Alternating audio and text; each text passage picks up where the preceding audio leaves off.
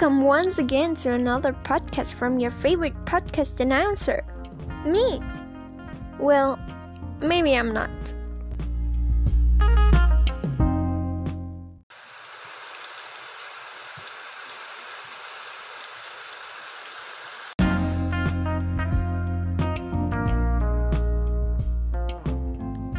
But that's okay, because after hearing this, I'll be your favorite for sure.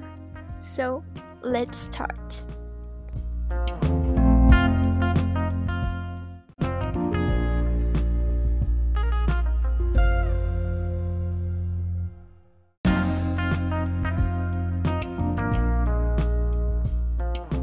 I will give you an explanation of what I'm going to talk about.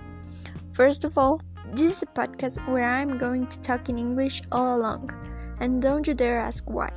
I won't be answering. And second thing, I'll be giving some personal opinions about a book I read not too long ago. This book's called Flora and Ulysses on the English version. It was written by Kate DiCamillo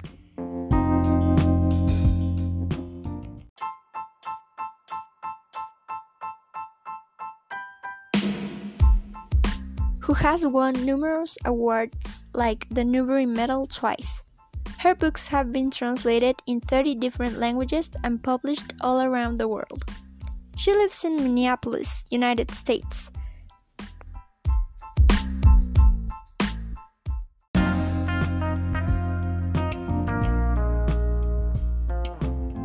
And it is dedicated to a childish youth audience.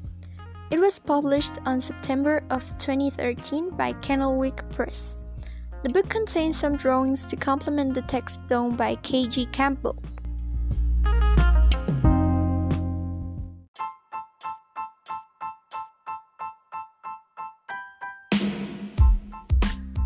Who has won the Ezra Jack Keats New Illustrated Honor for his book called Lester's Dreadful Sweaters, which also won the Golden Kite Picture Book Illustrated Award. He was born in Kenya, but he grew up in Scotland. Now he lives in South California.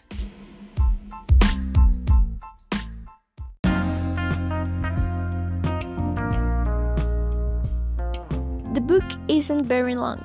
It only has 234 pages and it won the Newbery Medal for 2014, which I think it deserves.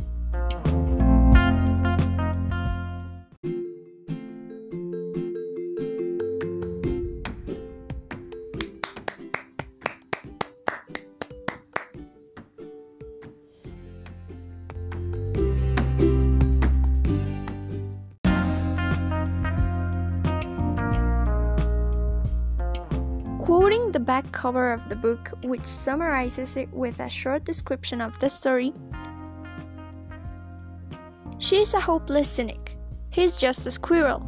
Together, Flora and Ulysses will defeat the billions, defend the defenseless, and protect the weak. Or something like that. A hilarious story about friendship, hope, love, and seal grease.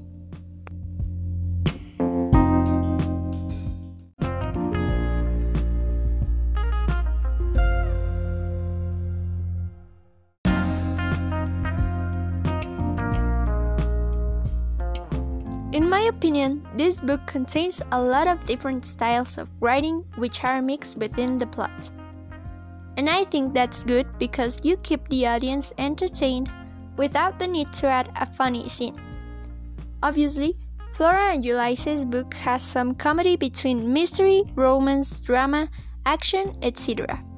That's why it is full of jokes, sadness, and even a sometimes flirty humor between Flora Belle Buckman the protagonist, and William Spiver, a secondary character, which isn't saturated by the author, but it is really recognizable.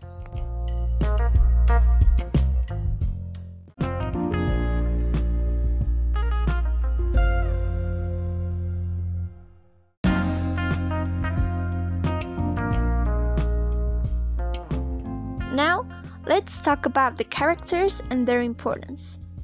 Let's start by Flora. Well, as you know, I've already said she's the protagonist, but she's not the only one. On the back cover of the book, we can see it says, She is a hopeless cynic. So you can start assuming she is the hopeless cynic. Well, if you did, you're right. She is a hopeless cynic without remedy and she is just a kid. She acts like a lonely person, but she isn't rude at all. It is drawn as a 10 years old girl with brown short hair, rectangular glasses, cute brown face, a pretty long orange checkered t shirt which ends almost on her knees, brown leggings, and red tennis with white socks. She is also an Incandesto superhero comics fan. The other protagonist is just a squirrel, as the back cover says. I'm talking about Ulysses. He didn't have any special gift until he is vacuumed accidentally by Mrs. Tootie another secondary character, who's the great aunt of William Spiver and also neighbor of Flora and her mother. With her new vacuum called Ulysses off-road Super Suction 2000X, which was a gift from her husband, Continuing with Ulysses' description, he likes donuts and he loves to write poetry. Another secondary character, but with a big importance, is William Spiver, which I've already said that he and Flora fell in love. But that's another topic. Now I'm just describing him. The book shares this information directly saying, he was short and so blond that his hair looked almost white. His eyes were hidden behind huge sunglasses. And following the words of the boy, he suffered a trauma induced temporary blindness. Also, he claimed to have an excellent sense of smell, even while he was only temporarily blind.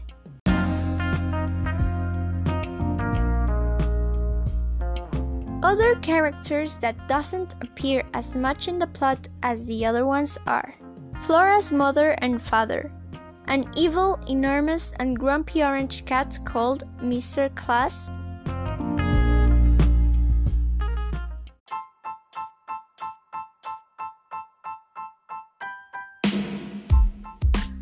which haunted the corridors of the Blixen Arms, which is the place where Flora's father lives urinating on the doors of the neighbors, and puking in the stairwell.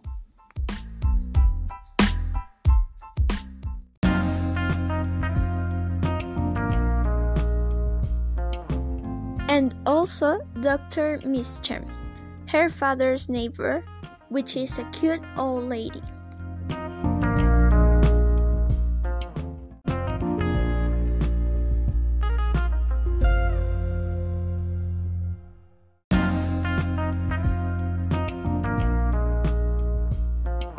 I truly recommend this book because it has a really good plot and funny scenes combined with romance, drama, and some sad things that we should consider and give it more importance because they have much more importance than people think, even inside a children's book.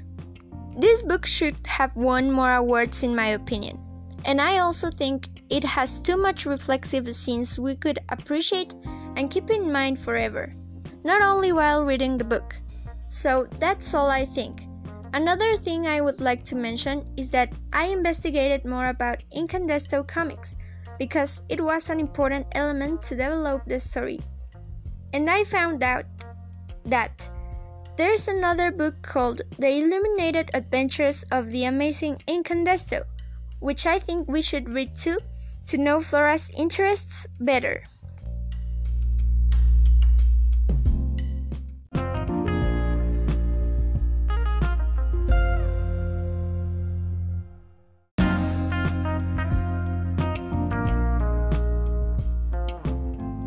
To finish this podcast of an incredible book, I will read the epilogue, which I think is one of the best parts. A Squirrel Poem Words for Flora. Nothing would be easier without you, because you are everything. All of everything. Colored sparks, quarks, giant donuts, fried eggs. You are the universe, always expanding for me.